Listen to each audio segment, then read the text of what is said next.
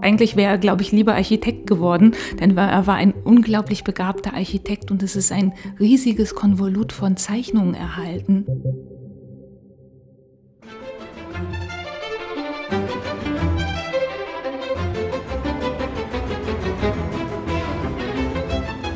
Hallo, hallo und herzlich willkommen zu der bereits achten Staffel des Dein Potsdam Podcast. Das ist die erste Episode der neuen Staffel und heute spreche ich mit wiederum einer altbekannten Gesprächspartnerin, mit Alexandra. Hallo. Und unser heutiges Thema ist Potsdam, eine Reise durch Europa. In wenigen Minuten radelt man von der französischen Kirche zum im Englisch geprägten Schloss Sizilienhof oder auch vom böhmischen Weberviertel in Babelsberg zu den romantischen Schweizer Häusern in Kleinglienicke. Der Duft von Granatäpfeln im sizilianischen Garten lässt uns wiederum von Italien träumen. Das Backsteinrot des holländischen Viertel erinnert an Amsterdam. Und natürlich auch nicht weit davon entfernt ist man bereits in der russischen Kolonie Alexandrowka. Ein Besuch in Potsdam ist also quasi wie eine Reise durch Europa. Alexandra und ich gehen heute stärker darauf ein. Wir gehen auf eine kleine Entdeckungsreise und nehmen dich mit. Denn wenn man beim Spaziergang durch Potsdam genauer hinsieht, fallen einem immer mal wieder neue und andere europäische Einflüsse, vor allen Dingen in der Architektur auf. Alexandra, für die, die dich noch nicht kennen, stellst mhm. du dich noch mal bitte ganz kurz vor? Ja, ich bin Mitarbeiterin im Gruppenservice der PMSG, bin aber von der Ausbildung her Bauhistorikerin. Das heißt also, ihr kommt mit mir hier vom Fach sozusagen heute unterwegs oder seid mit mir vom Fach unterwegs sozusagen. Und wir haben uns natürlich auch vieles überlegt, was wir machen können, um euch diese Stadt mit seinen ganzen vielen europäischen Facetten näher zu bringen. Und das werden wir euch am Ende vielleicht noch einmal erzählen. Genau, denn vorab würde ich gerne noch ein paar persönliche Fragen an, an, Alexandra direkt stellen wollen. Wo würdest du am liebsten hin, beziehungsweise vielleicht, was ist denn deine Lieblingsdestination in Europa? Ja, bei mir kann es gar nicht anders sein als Italien. Ja, das. das liegt einfach an meinem Studium, an meiner, äh, was ich ja auch zum Teil in Italien verbracht habe in der alten ja, Gegnerschaftsstadt äh, Florenz, äh, Siena, da war es in Fla äh, Siena.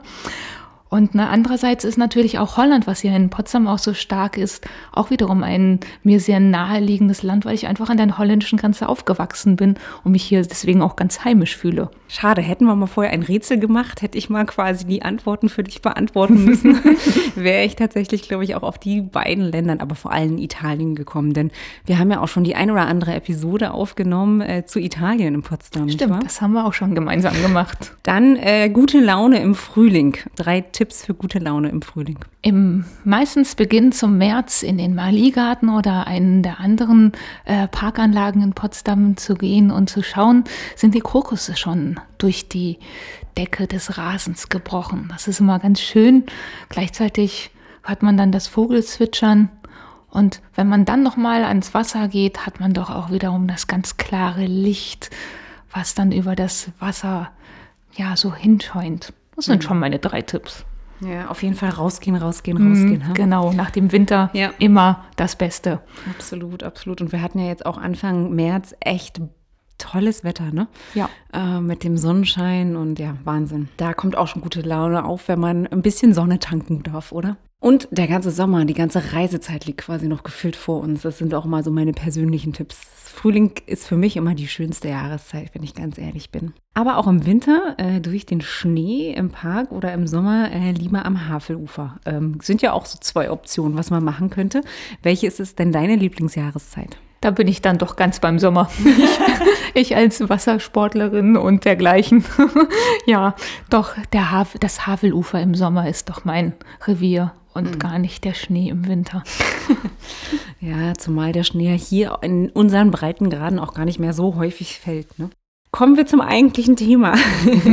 Das Potsdamer Stadtbild. Ähm, vor allen Dingen natürlich die Architektur ist super divers, wie ich finde, und auch vielschichtig. Ähm, wenn wir gerade von Europa sprechen, äh, denke ich persönlich ganz viel auch an das holländische Viertel. Ähm, auch die Schweizer Häuser, die, wie ich immer finde, sehr, sehr unentdeckt noch sind. Mhm. ähm, oder auch die französische Kirche. Äh, darüber könnten wir auch reden. Warum ist das für Potsdam im Prinzip so besonders, beziehungsweise wo kommt das Ganze her? Warum so viele unterschiedliche Einflüsse? Das ist ganz vielschichtig. Da kann man eigentlich in die Geschichte Brandenburg-Preußens, in die Geschichte der Hohenzollern äh, schauen, denn letztendlich geht es darum, eine Familie, die eine Herrschaft besitzt, nämlich das Kurfürstentum Brandenburg. Und diese verflechten sich und sind gleichzeitig aber natürlich auch äh, im Ränkespiel der anderen deutschen Fürstentümer und äh, am Spielen, könnte man so sagen, und äh, positionieren sich. Und gleichzeitig geht es da auch um Kunst, Kunsttransfer und dergleichen. Und das äh, verflechtet sich alles miteinander, so dass wir eigentlich zum einen dynastische Verflechtungen haben, die immer wieder Architektur in Erinnerung an äh, andere Länder, wenn man das von hier aus sieht, produziert. Es sind ähm, aber auch ja, Reiseerlebnisse, könnte man sagen. Denn es ist nicht nur so, dass es äh, im 18. und 19. Jahrhundert üblich ist, in der gehobenen Schicht zu reisen, um europäische äh, Städte miteinander zu äh, vergleichen, sich zu bilden und dann natürlich, wenn man wieder nach Hause kommt, den weltmännischen Schliff zu haben. Und da reist man in die großen Städte und da vergleicht man natürlich. Und dementsprechend müssen natürlich auch die Hohenzollern als Herrscher hier in Brandenburg-Preußen äh, mitspielen. Und dadurch entsteht Architektur, die wiederum mit äh, den ja mit Vorbildern assoziiert werden kann. Und das machen auch die bei ihnen angestellten ja, Architekten, Gartenkünstler und dergleichen. Und dieser Vergleich auch spielt damit auch wiederum eine große Rolle. Also wir haben ganz viele Schichten, die miteinander verwoben werden und dann solch einen Teppich von Architektur hier in Potsdam mit sich bringt. Manchmal kommt auch bei einem Bauwerk vieles zusammen, tatsächlich. Oh, oh, oh, okay. Ich wollte eigentlich eine andere Frage stellen oh. als nächstes, aber das musst du jetzt näher erklären, was du gerade gesagt hast. Hast ja, du ein Beispiel, wo ich mir das vor meinem geistigen Auge vorstellen kann? Wenn wir sozusagen an Italien mhm. denken. Ah, okay. Zum Denken Beispiel. wir jetzt an, weil meine Frage, vielleicht mhm. kriegen wir das zusammen mhm. hin, zusammengewandelt. Also ich würde jetzt tatsächlich sagen, einer der Hohenzollern-Herrscher ist der, der mir tatsächlich am, immer noch am präsentesten ist. Über ihn haben wir auch viel gesprochen. Und zwar, das ist ähm, König Friedrich Wilhelm IV., mhm. der sogenannte Romantiker auf dem Thron und ja. der vor allen Dingen mit seiner Italiensehnsucht natürlich viele, viel Architektur, auch in Potsdam, italienisch, wie ich mhm. finde, geprägt hat. Genau. Da Reden wir da über, über Zum Beispiel, Beispiel da können, okay. wir jetzt, können wir jetzt aber äh, noch viel stärker dann darauf auf, äh, eingehen, auf seine eigenen Reisen nach Italien. Er war zweimal selber in Italien und hat äh, natürlich weil er ja der Romantiker auf dem Thron bist, wie du schon gesagt hast. Eigentlich wäre er, glaube ich, lieber Architekt geworden, denn er war ein unglaublich begabter Architekt und es ist ein riesiges Konvolut von Zeichnungen erhalten. Und ähm, er hat natürlich bei seinen Besuchen in Italien nicht nur seiner Frau, die zum Beispiel beim ersten Besuch ähm, zurückgeblieben ist, begeistert geschrieben, wie dieses Land ihn beeindruckt, sondern auch ganz viel gezeichnet. Und das hat dann hier zurück in Potsdam dazu geführt, dass es auch ja, eingeflossen ist in Bauten wie das Orangerieschloss oder das Belvedere auf dem Pfingstberg. Aber ähm, unterhalb vom Belvedere im Pfingstberg liegt auch ein, ein Gebäude, was dann im ersten Moment gar nicht unbedingt an Italien denken lässt. Aber es hat trotzdem was damit zu tun. Nämlich es ist, äh, wenn wir ein bisschen zurückgehen in der Geschichte, das ähm, Sommerschloss Friedrichs Wilhelms II. Neffe von Friedrich dem Großen und ähm, ja, ein Herrscher, der eigentlich vieles anders machen wollte als sein Onkel, der gar nicht so äh, modern war am Ende seines Lebens, könnte man sagen. Er blieb beim Rokoko und das fand er gut und deswegen wurde auch das neue Palais als sein letzter Schlossbau weiterhin im Rokoko errichtet, obwohl das schon längst nicht mehr modern war. Und äh, als Friedrich Wilhelm II. auf den Thron kam nach dem Tod seines Onkels, hat er quasi Preußen in die Moderne geholt.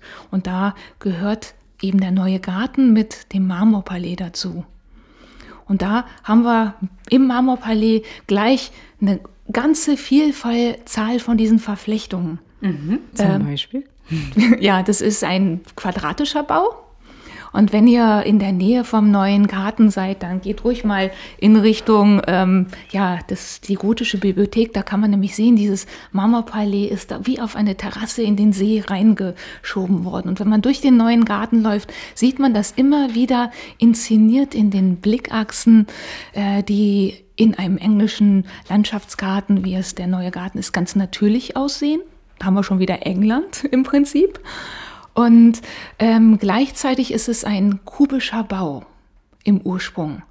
Aber ein kubischer Bau, der aus rotem Backstein gefertigt ist. Und da denkt man ja gleich an die Niederlande, das holländische Viertel in Potsdam. Mhm. Aber gleichzeitig äh, ist hier ähm, ja nochmal auch ähm, Marmor verbaut worden, was an Sandstein-Elemente in der, im Dekor erinnert, was man auch in den Niederlanden gerne gemacht hat. Aber diese, diese Allansichtigkeit des Baus aus allen Punkten des neuen Gartens und der Umgebung, das ist ein typisches Element einer italienischen Renaissance-Villa auf dem Lande die ganz dem Müßiggang ge, äh, gewidmet war. Und das zitiert Friedrich Wilhelm hier an der Stelle und das macht er nicht einfach auch nur so, dass er diesen Typus zitiert, sondern er nimmt da einen Architekten, der für Potsdam auch ganz wichtig ist, nämlich auch schon unter seinem Onkel Friedrich II., nämlich Andrea Palladio, der einen Bau in der Nähe von Vicenza gebaut hat, die Villa Rotonda, auf einem Hügel gelegen, aus aller, äh, allen Sichten machbar. Der ist quadratisch, ein Kubus wie das Marmorpalais und da kommt dann diese Idee der Allansichtigkeit einer Renaissance-Villa in Italien, die ganz dem Müßiggang gewidmet ist, hier in Potsdam äh, um. Es kommt sogar aus der Antike, ist sogar noch älter. Und ja, dann die Architektur, die natürlich mit dem Backstein ganz typisch niederländisch ist. Und das hat wiederum dynastische Gründe. Mhm. Weißt du, mit wem seine Schwester verheiratet war? Äh, ich, nee, ich kann es tatsächlich nicht beantworten. Nee, ähm, das wirst äh, du nee, sicherlich gleich sagen. Nichtsdestotrotz, ähm, Natürlich, wir wissen, dass die Hohenzollern natürlich auch quasi auch natürlich europäisch sehr, sehr eng, sagen wir mal, verflochten waren, sagen wir es doch mhm. so. Und dass natürlich jedes, ja, ich sage, jede neue Nationalität auch irgendwo seine ja seinen Fußabdruck hier in Potsdam gelassen hat, oder? Ja. Und äh, also wer war es? genau. ähm, er war, äh, seine Schwester Wilhelmine die Ältere sozusagen ist von von äh, Friedrich II., der ja keine eigenen Kinder hatte, deswegen hat er seine Nichten und Neffen verwendet sozusagen für den europäischen Heiratsmarkt. Die ist verheiratet worden mit Wilhelm dem fünften Statthalter der Niederlande. Und äh, ja, äh, diese Ehe ist eine von vielen Ehen. Die fängt natürlich an mit dem großen Kurfürsten schon im 17. Jahrhundert. Und Wilhelmine brauchte die Unterstützung ihres, ihres Bruders, als ähm, ihre Herrschaft sozusagen in Gefahr war, es Aufstände in den Niederlanden gab und sie hat diese nicht, hat sie selber provoziert, aber hat sie auch nicht alleine niedergeschlagen bekommen. Deswegen kam ihr Bruder ihr zur Rettung und äh, die Engländer, also auch hier eine europäische Allianz sozusagen, haben äh, die englische Verwandtschaft ähm, der beiden des Statthalterpaars hat ebenfalls geholfen. Und damit äh, ist dieses Statthalterpaar wieder gefestigt worden. Und äh, natürlich ist damit der Bau des Marmorpalais mit seiner ja, aus, äh, Architektur aus Ziegelsteinen und äh, Dekorelementen, in dem Fall nicht aus Sandstein, sondern aus Marmor, natürlich auch ein, eine Erinnerung an diese Verwandtschaft. Äh, dazu gehört dann auch das holländische Etablissement, welches die Hofdamen ähm, aufgenommen hat, direkt beim Marmorpalais. Mhm. Wenn wir gerade schon bei, bei den Niederlanden sind, äh, mhm. dann haben wir natürlich noch, noch, äh, du hast es auch schon gesagt, äh, ein sehr, sehr prominentes Viertel äh, mitten im Stadtzentrum. Das ist das holländische Viertel. Ähm, du hattest gesagt, da hat es jetzt weniger dynastische Beziehungen gegeben, warum das erbaut worden ist, sondern es hatte einen anderen Grund. Erzählst du uns mehr? Ja, das war, ist eigentlich auch so, ein, so eine der Ursachen, warum wir solche Architektur in Potsdam finden, denn es sind auch immer wieder Wirtschaftsinteressen, die ja, Einwanderer nach äh, Potsdam bringen, die aus Europa stammen, sei es nun unter Friedrich II., der den äh, protestantischen böhmischen Webern in Babelsberg-Heinstadt gibt oder aber auch schon viel früher unter dem großen Kurfürsten Friedrich Wilhelm, der mit dem Potsdamer Toleranzedikt den in Frankreich verfolgten Hugenotten Heimstatt anbot in Brandenburg und wo dann natürlich auch welche sich in Potsdam ansiedelten. Die brachten Brandenburg, welches im Dreißigjährigen Krieg völlig ausgeblutet war, an Menschen sozusagen. Da sind fast 90 Prozent der Bevölkerung Brandenburgs äh, bei draufgegangen, wenn man das mal so salopp formulieren oder so formulieren möchte. Und äh, sie brachten natürlich zum einen ihre Person mit, aber auch ihre Kenntnisse. Mhm. Und ähm, dann haben wir eben auch die Holländer um wieder auf das holländische Viertel zurückzukommen, in dem Fall, nämlich Holland liegt ja bis heute immer noch unter dem Meeresspiegel in großen Teilen. Und sie waren schon immer eben große Baumeister, was Deiche, was Entwässerung und dergleichen angeht. Und dieses Potenzial sah der Soldatenkönig Friedrich, der Friedrich Wilhelm I. und hat deswegen aktiv in den Niederlanden um technische Berufe sozusagen angeworben, Baumeister, Wasserbauer und dergleichen. Und die sollten im holländischen Viertel angesiedelt werden, was deswegen auch so aussieht wie in den Niederlanden, um es einfach größere Anreize zu schaffen, um hierhin überhaupt umzuziehen. In genau, diese so ein Stückchen Heimat quasi hier zu genau. präsentieren. Ne? Weil wir dürfen nicht vergessen, das Land Brandenburg per se war sehr, sehr sumpfig, modrig zu diesem Zeitpunkt, wenn mich nicht alles täuscht in verschiedenen Landesteilen, in den anderen war es so die Streusandbüchse des Heiligen Römischen Reiches. Der märkische Sand, glaube ja, ich. Ja, genau. Also beides ja. vorhanden. Genau. genau, genau. Und äh, ähnlich hat sich es auch verhalten. Also du hast es jetzt wirtschaftliche Aspekte mhm. genannt. Ich würde tatsächlich noch so einen Ticken Gesellschaft auch mit reinbringen, weil vor allen Dingen die Fähigkeiten und Kenntnisse, mhm. ähm, äh, genau, würde ich auch noch gesellschaftliche Aspekte mit reinbringen.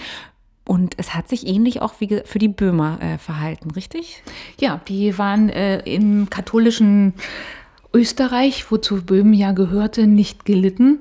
Und äh, insofern ähm, gab es auch dort verschiedene Edikte gegen diese Religionsgemeinschaft. Und Friedrich II. hat in dem Fall ihnen hier in Brandenburg Heimstatt geboten. Und Nova Wes, der Ortsteil, in Babelsberg geht noch auf, die ist, ist eine böhmische ähm, Webersiedlung, die dafür äh, errichtet wurde, für diese Zuzügler aus dem heutigen Tschechien.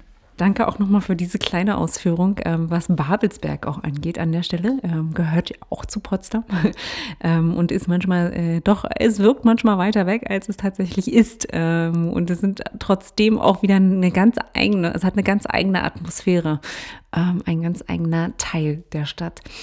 Wenn ich jetzt zum Beispiel aber auch Babelsberg und alle anderen Ecken äh, dieser Stadt entdecken möchte, ähm, kann ich das natürlich auf eigener Faust tun, aber mhm. es gibt auch Angebote. Ja, dazu, wir haben ne? uns natürlich Gedanken gemacht, wie kann man das denn nochmal fassen, dass man auch nochmal den, den Eindruck kriegt, wenn man, man kann ja auch nach England reisen im Prinzip, wenn wir nach Babelsberg oder zum Schloss Sizilienhof gehen. Und wie wir das alles sozusagen nochmal ein bisschen verdichten, dass man sich das anschauen kann. Und das kann man natürlich machen als eigene Gruppe mit einem eigenen Guide bei uns im Gruppenservice. Wir haben tatsächlich acht Programme, wo man entweder mit der, zu Fuß in eine Parkanlage, zum Beispiel nach Babelsberg, wo ja, äh, wo ja nicht nur für das Schloss englische Ideen zu Pate standen, sondern ganz klar mit Pückler, der den Garten gestaltet hat, auch die Parkanlagen in England. Entweder kann man dorthin gehen oder man kann auch so einfach nur einen kleinen Einblick ins holländische Viertel oder in die Alexandrowka oder zum italienischen Belvedere auf dem Pfingstberg gehen. Oder man kann es natürlich auch machen, wenn man als Individualgast nach Potsdam kommt. Da haben wir uns nämlich dieses Jahr was Neues überlegt. Bevor du uns dazu mhm. mehr erzählst, ganz kurz, also du hast gerade gesagt, privat geführte Touren im Prinzip. Ähm, kann man bei euch buchen ähm, oder bei uns äh, im Unternehmen generell? Mhm. Ähm, du musst also zwei Personen oder so könnten sich das auch schon leisten, nicht wahr? Das kann auch schon eine Person sein. Sobald du sagst, ich möchte mit meinem Guide ganz persönlich Italien in Potsdam entdecken sei es nun in der Stadt oder auch im Park. Und verrätst du uns, was das kostet? Zwei Stunden wären mhm. das. Ähm, okay. Das würde 115 Euro für eine Gruppe kosten, bis im Moment 15 Personen. Das liegt noch so am Mindestabstand, der ja gesetzlich im Moment noch vorgeschrieben ist. Und wenn ich teil an den, es gibt auch eine öffentliche Führung, ja. ne? Und genau. wenn ich genau. daran teilnehmen wollen würde, da gibt es einen festen Tonus, glaube ich. Genau. Wir haben uns das äh, überlegt, dass wir das ganze Potsdam eine Reise durch Europa nennen. Das ist nämlich wirklich auch in zwei Stunden, wie wir uns das gedacht haben, machbar. Und wir starten am holländischen Viertel steigen dort nach einem Kurzbesuch auch im Jan-Baumann-Haus ähm, in die Tram und fahren bis zur Alexandrowka nehmen da die auch die wirklich die Atmosphäre in uns auf, die ähm, ganz spannend natürlich ist, weil Linné, als er das entwickelt hat, hat auch gleichzeitig das begriffen, um eine ja um zu zeigen, was kann denn die Landesbaumschule und hat ganz ganz viele ähm, Obstbäume dort gepflanzt und das ist über das ganze Jahr natürlich wunderbar. Und dann geht es von dort nach hoch zum Belvedere auf dem Pfingstberg, wo alle Teilnehmer im Anschluss mit ihrem Ticket auch nochmal ähm, selber auf diese Aussicht, die schöne Aussicht, nichts anderes heißt ja Belvedere auf Italienisch, über die Havellandschaft äh, nehmen kann. Und dann sieht man richtig wunderbar, wie sich das zu den Füßen des Belvederes wunderbar schön, wie es der Name sagt, auch ausbreitet. Und das äh, findet zweimal im Monat, Monat statt samstags und zwar am zweiten und vierten äh, Samstag um 11 Uhr. Kostet 19 Euro. Da ist schon auch ein 24-Stunden-Ticket für Potsdam AB mit drin, sodass man nach der Führung vielleicht auch noch einem entspannten Kaffee, entweder bei Kades am Pfingstberg oder im Museumsgarten in der Alexandrowka dann auch mit der Tram wieder in die Stadt zurückfahren kann, wenn man möchte. Und auch hier sollte man unbedingt vorbuchen, ne? Ja, das kann man wunderbar äh, vorbuchen. Wir haben tatsächlich auch schon einige Vorbuchungen, die online getätigt worden sind. Und man kann es aber auch in der Touristinformation kaufen, das Ticket oder im Service Center. Genau, übers Telefon im Prinzip. Und auch hier gilt, ich könnte das gesamte Angebot auch privat äh, für mich ja. alleine ähm, buchen, wenn ich genau. möchte, richtig? Ja. Okay. Neben den vielen schönen anderen Gebo Angeboten, die wir haben. Ich merke schon, ich merke schon. Es ist, äh ja, hier gehen wir sozusagen gleich, äh, äh, wenn wir nicht mit dem Fahrrad fahren, wo man ja auch ganz schnell sozusagen äh, viele Länder erradeln kann in Europa, in Potsdam aber. Ja. ähm, hier gehen wir dann wirklich äh, durch verschiedene Länder, währenddessen viele von den anderen führen so mehr einen Aspekt von Europa in Potsdam in den Fokus nehmen. Alexandra, vielen, vielen Dank ja. für diesen äh, schnellen, kurzen Überblick. Äh, es ist ja im Prinzip jetzt erst so unsere Auftaktsepisode gewesen zu einer Reise durch Europa, denn wir nehmen dich, lieber Zuhörer, liebe Zuhörerin, das ganze Jahr über mit, immer mal wieder auf die Reise durch Europa. Wenn du weitere Informationen haben möchtest oder dich einfach inspirieren lassen möchtest, berieseln lassen möchtest, kannst du das natürlich auf all den bekannten Kanälen der PMSG äh, tun. Also vor allen Dingen dein Potsdam.de auf potsdamtourismus.de oder auch in unseren sozialen Kanälen, auf, in den sozialen Medien. Alexandra, vielen, vielen Dank für heute. Ich habe das Gefühl, wir reden zu dem Thema nochmal. Ah, ich glaube, das ist ein unendliches Thema, wenn man das so sehen möchte. ich, wie ich finde, ein sehr, sehr ähm, passendes Thema, ein sehr mhm. ähm, aktuelles Thema und ein sehr, ja, wie du schon am Anfang gesagt hast, facettenreiches Thema. Ja? Dankeschön. Bis zum nächsten Mal, bis zur nächsten Episode des Dein Potsdam Podcasts. Tschüss. Tschüss.